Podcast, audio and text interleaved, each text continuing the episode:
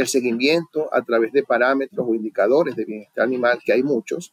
Hay indicadores directos que, están sobre, que, vienen de los animales, hay indicadores indirectos que pueden ser con el ambiente, eh, hay indicadores de salud, etcétera. Toda esa serie de indicadores es importante que los midamos, que los evaluemos y en base a los resultados que obtengamos de esas evaluaciones podamos ir haciendo cambios o mejoras que vayan a garantizar un mejor estado del bienestar animal. Bienvenidos a Avi Podcast, una línea directa con los principales referentes de la industria avícola. Avi Podcast solo es posible gracias al apoyo de empresas innovadoras que creen en la educación continua. El ANCO es ver crecer a nuestros animales con salud. Favor Animal Health Corporation. Animales saludables, alimentos saludables, un mundo saludable.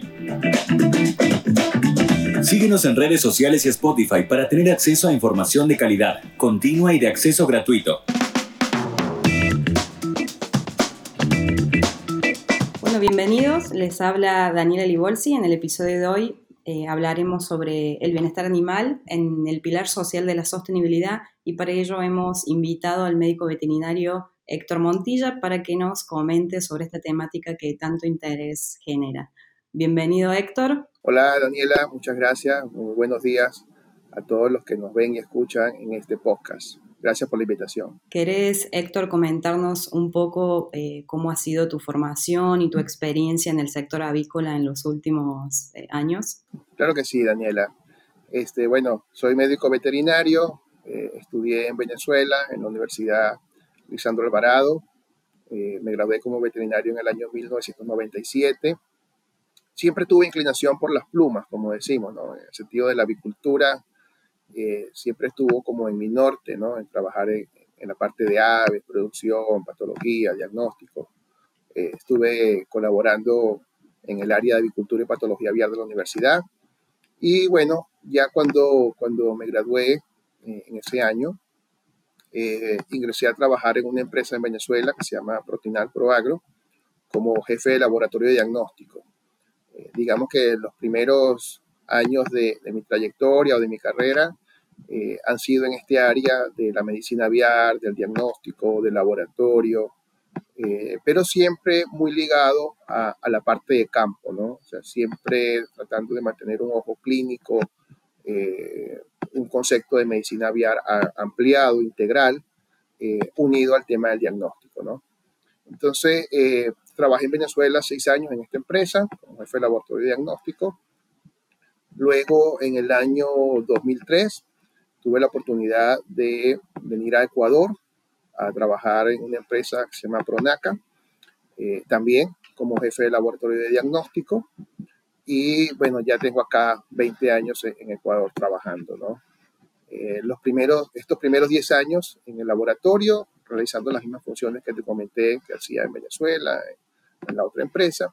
Y luego, desde hace 10 años, justo en el 2013, eh, tuve la oportunidad de ir a, otra posición que combina dos roles. Un rol como de médico o clínico de aves en, una región del país donde tenemos una importante producción de pollos y que abarca desde las granjas de reproductoras, incubadoras, las granjas de engorde, y la planta de proceso desde el punto de vista médico, veterinario, clínico, eh, de soporte técnico a todo el grupo que eh, está en ese negocio.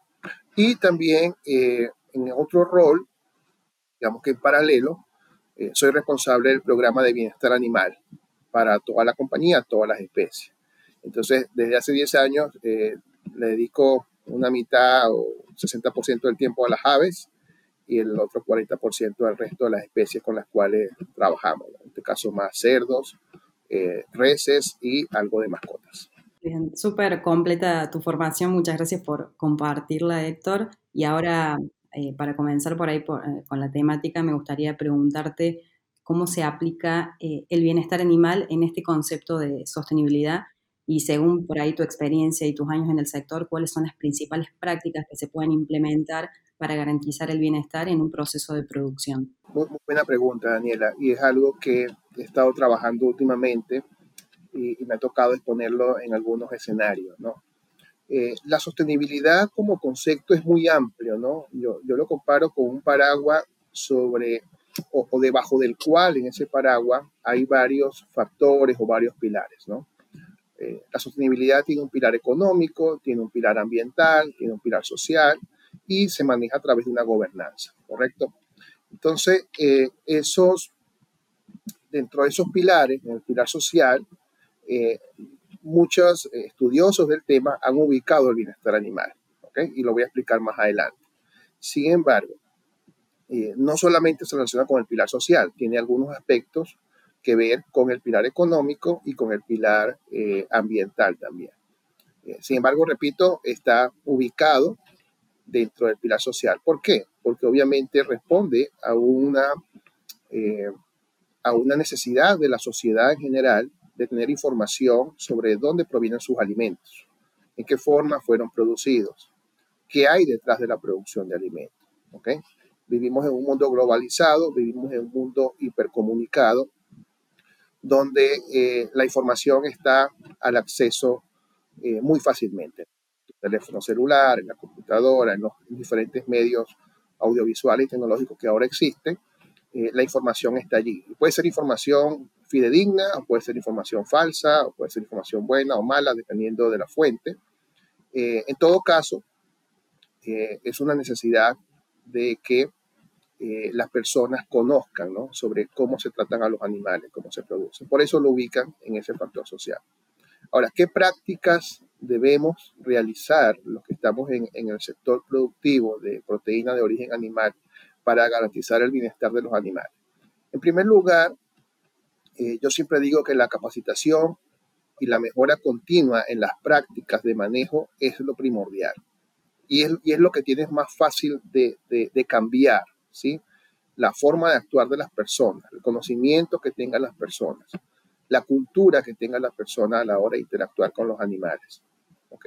En, ese sentido es, es el primer, digamos, punto eh, importante que yo siempre recomiendo que debemos ahondar. Eh, luego, en esa mejora continua también, obviamente, eh, la, genética de los animales han hecho que estos sean más productivos, ¿sí? Que eh, tengan también unas necesidades ambientales, eh, digamos, más, más desafiantes. ¿sí? Entonces, en ese sentido también las instalaciones, los equipos tienen que ir adecuándose a las necesidades de los animales, tienen que ir respondiendo a esas necesidades que los animales tienen de confort, de confort ambiental, de confort en el descanso, etc. Eh, y también es, es, importante por allí. Y luego también eh, la parte de la evaluación, ¿sí? En todo, plan, en todo plan de acción tú, ¿verdad? Planificas, analizas, luego ejecutas y luego evalúas. Entonces, en esa evaluación es muy importante que en el día a día todas las personas que interactúan con los animales, sobre todo los, cuidadores, los, que nosotros llamamos los galponeros, o los operativos, los trabajadores que están allí en el galpón este, con los animales. Eh, es importante que ellos, eh, lo primero que deben hacer al, entrar a un galpón es ver cómo están los animales, si tienen agua, si tienen comida, si el ambiente está adecuado, si no hay animales presentando síntomas de alguna enfermedad. Esa debe ser su prioridad. Y esa primera evaluación, que es diaria y continua, debe estar en unos registros, de manera que puedan ser verificados y puedan ser evaluados. Y ya luego, obviamente, el seguimiento a través de parámetros o indicadores de bienestar animal, que hay muchos. Hay indicadores directos que, están sobre, que, vienen de los animales, hay indicadores indirectos que pueden ser con el ambiente, eh, hay indicadores de salud, etcétera. Toda esa serie de indicadores es importante que los midamos, que los evaluemos y en base a los resultados que obtengamos de esas evaluaciones podamos ir haciendo cambios o mejoras que vayan a garantizar un mejor estado del bienestar animal. También importante eh, en esa parte de evaluación contar con auditorías internas eh, de personas que hayas formado en tu empresa, que hayas formado en tu compañía, para hacer estas auditorías ya más profundas, más especializadas, más técnicas, de manera que puedan tener un diagnóstico de cómo está el estado de bienestar animal en una granja, en una zona, en un sistema, en una empresa. ¿okay? Y en, condiciones ideales, de ser posible, también sería bueno contar con una auditoría de un tercero, externo a la compañía, eh, que ahorita hay, hay bastantes ya disponibles en el mercado, con, con, buenos sistemas, con buenas guías, que pueden venir también a ratificar lo que tú ya hayas encontrado en tus auditorías internas o tal vez puedan detectar otras oportunidades de mejora.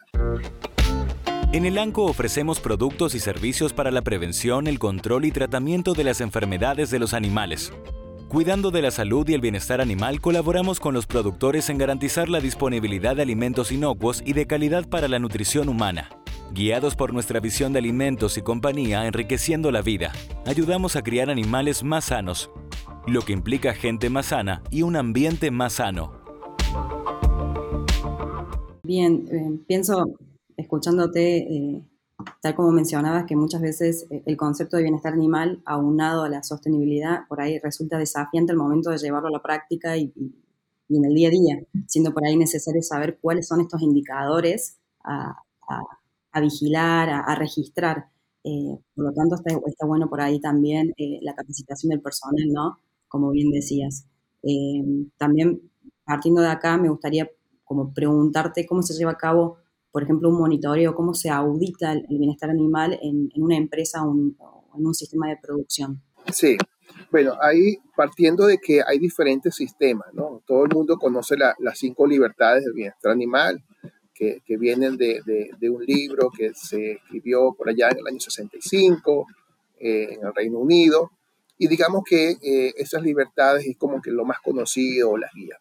A partir de ellas han surgido otras, otros formatos, otras directrices. Ahorita hablamos de los dominios del bienestar animal.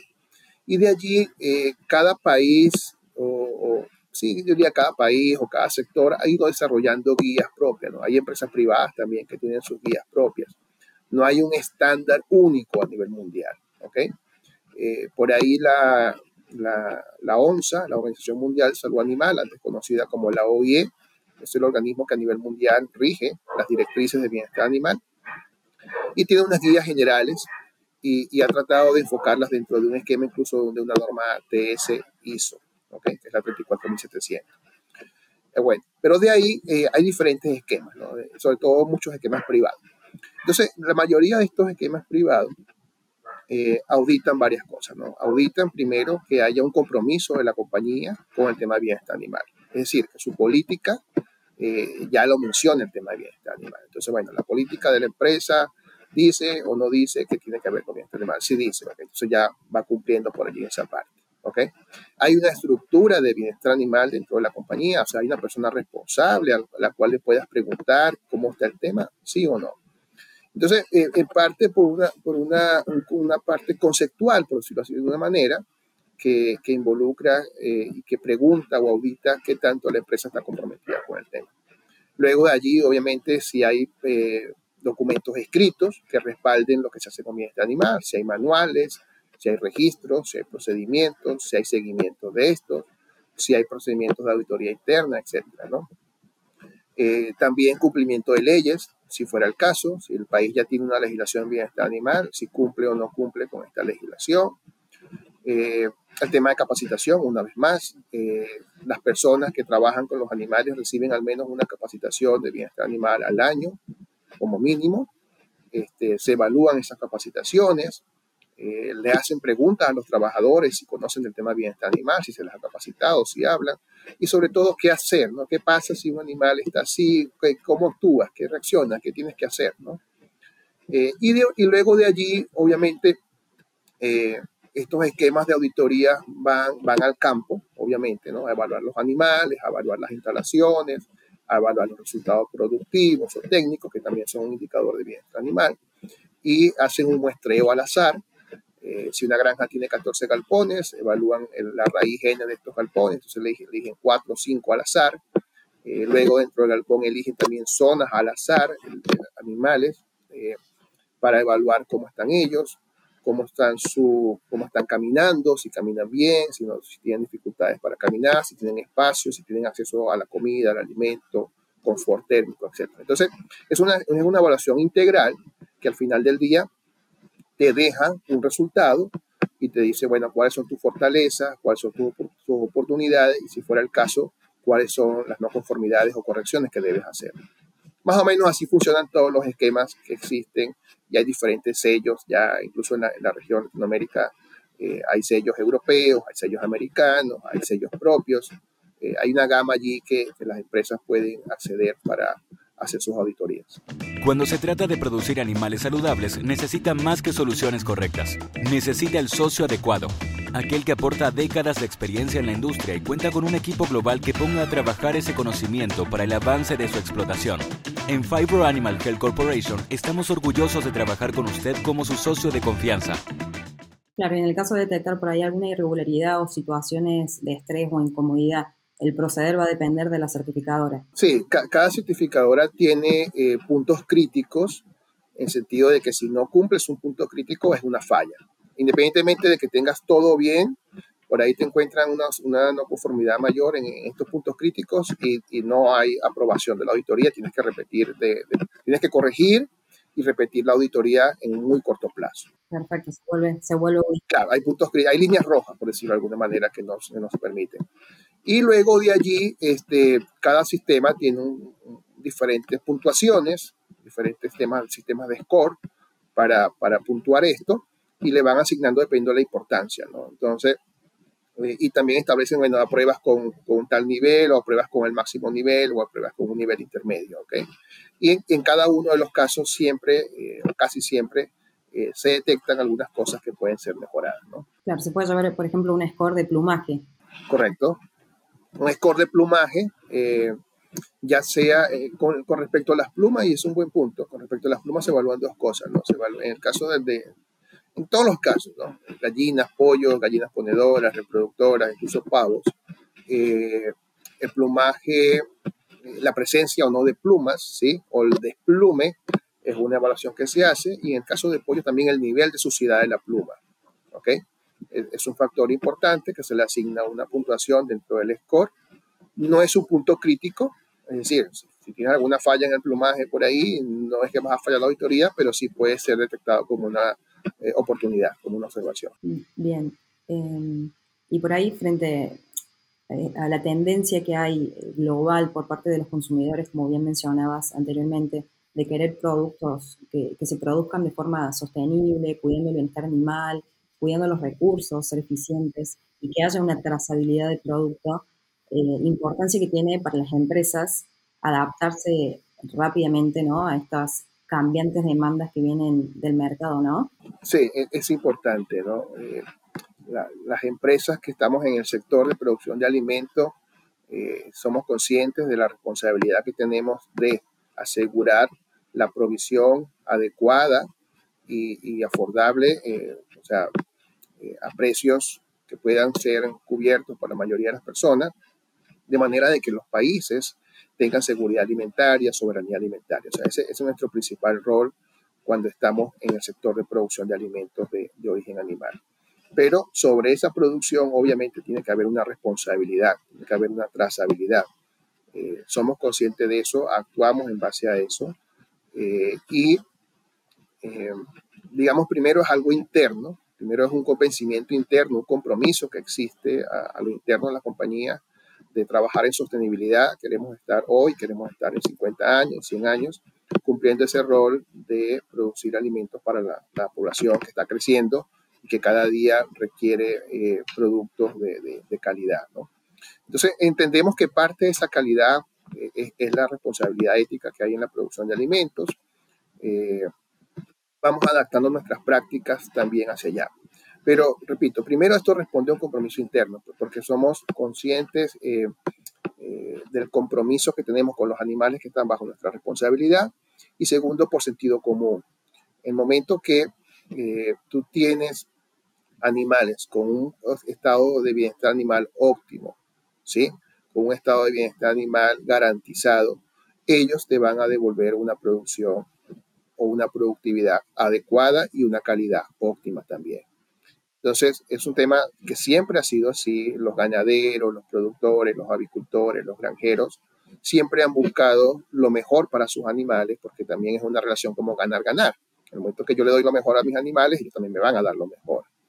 Entonces, partiendo de ese sentido común, de ese compromiso interno, de esa responsabilidad inherente que tenemos en la producción, también eso lo trasladamos a un concepto más amplio de sostenibilidad donde ante nuestros clientes, nuestros consumidores, la sociedad en general, demostramos transparencia, trazabilidad hacia prácticas de producción que son compatibles con el bienestar animal y que son compatibles con la sostenibilidad.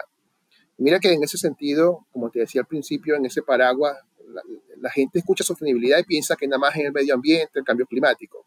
Y no es así, es un concepto mucho más amplio. Y es un concepto donde lo económico también es importante. Y cuando hablo de lo económico es la rentabilidad que tienen que tener las compañías por ser un negocio y también la posibilidad que tengan los consumidores de adquirir estos productos a precios que, que puedan eh, ser accesibles para la mayoría de las personas en el mundo. Entonces, es un concepto global, el bienestar animal, eh, aunque está enfocado como parte importante del pilar social, tiene relación con los otros pilares. ¿no?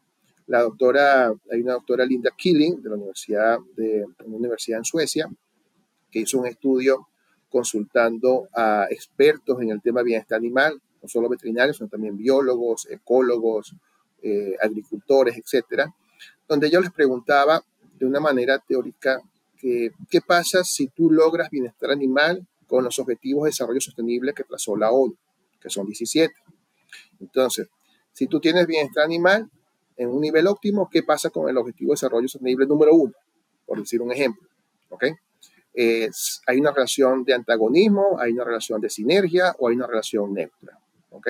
Y así fueron preguntando con cada uno de los 17 objetivos de desarrollo sostenible. Y luego la pregunta de la inversa. ¿Qué pasa si yo logro el objetivo de desarrollo sostenible número uno con el bienestar animal? ¿El bienestar animal se aumenta, se baja o es neutro? Entonces, eh, fue muy interesante porque obviamente las respuestas vienen de expertos que conocen el tema bienestar animal y tienen una credibilidad importante. Y la mayoría de ellos eh, respondió que la relación es positiva. Entonces ahí ya tú te das cuenta de que eh, ambos conceptos, el bienestar animal y la sostenibilidad, pueden ir de la mano puedes ir mejorando bienestar animal y a su vez ir siendo más sostenible el negocio o viceversa. Puedes tener más sostenibilidad y el bienestar animal se va a ir mejorando también. Entonces, por eso te decía que el bienestar animal, aunque está enfocado en un tema de, eh, del pilar social, tenemos eh, relación con los otros pilares globales de la sostenibilidad. Sin duda, sin duda, Héctor, que es así, que está todo unido eh, y relacionado entre sí. Y por ahí, para concluir o, finalizar el, episodio, em, alguna conclusión, algunas recomendaciones para las personas eh, oyentes que están escuchando el episodio? Sí, claro. Eh, para todas las personas profesionales o, personas productores, empresarios que están en este maravilloso mundo de la, producción de alimentos de origen animal y que nos relacionamos casi todos los días con, con los animales, eh, es importante que tengamos como norte, como norte de nuestro sistema de producción, el tema bienestar animal.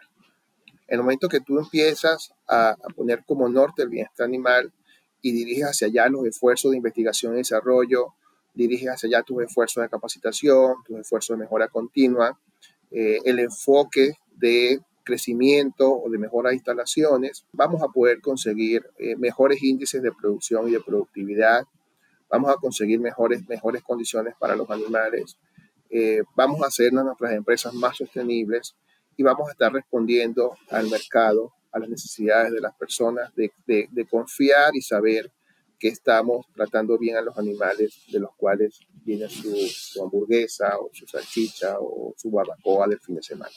Excelente mensaje, Héctor, para todos los que están escuchando. Eh, y finalmente, eh, siempre pedimos al invitado que nomine algún conocido, algún colega eh, que crea por ahí relevante compartir sus conocimientos con, nosotros. Bueno, como, te comentaba Daniel al principio de la, entrevista, fuera de cámaras, ya tuve la, la, respuesta positiva de un colega y, y amigo, el doctor Luis Gómez. él vive en los Estados Unidos, trabaja para, no sé si puedo decir el nombre, trabaja para la empresa Fibro, eh, es una persona con mucha experiencia, eh, que visita mucho la región y otros países del mundo. Y, Luis es una persona muy interesante, con, muchas cosas que contar al resto de la industria. Luis Gómez. Perfecto, vamos a intentar comunicarnos con él y agradecerte un montón eh, tu participación. Ha sido un episodio, la verdad que muy interesante, todo lo que has dicho y espero que llegue a todos, a toda la audiencia. Te agradecemos un montón. Gracias, Daniela. Gracias a ti y gracias por la invitación y saludos a todos. Si te gustó este episodio, no dejes de compartirlo con otros profesionales para que más personas puedan tener acceso a la palabra de los principales referentes de la industria avícola.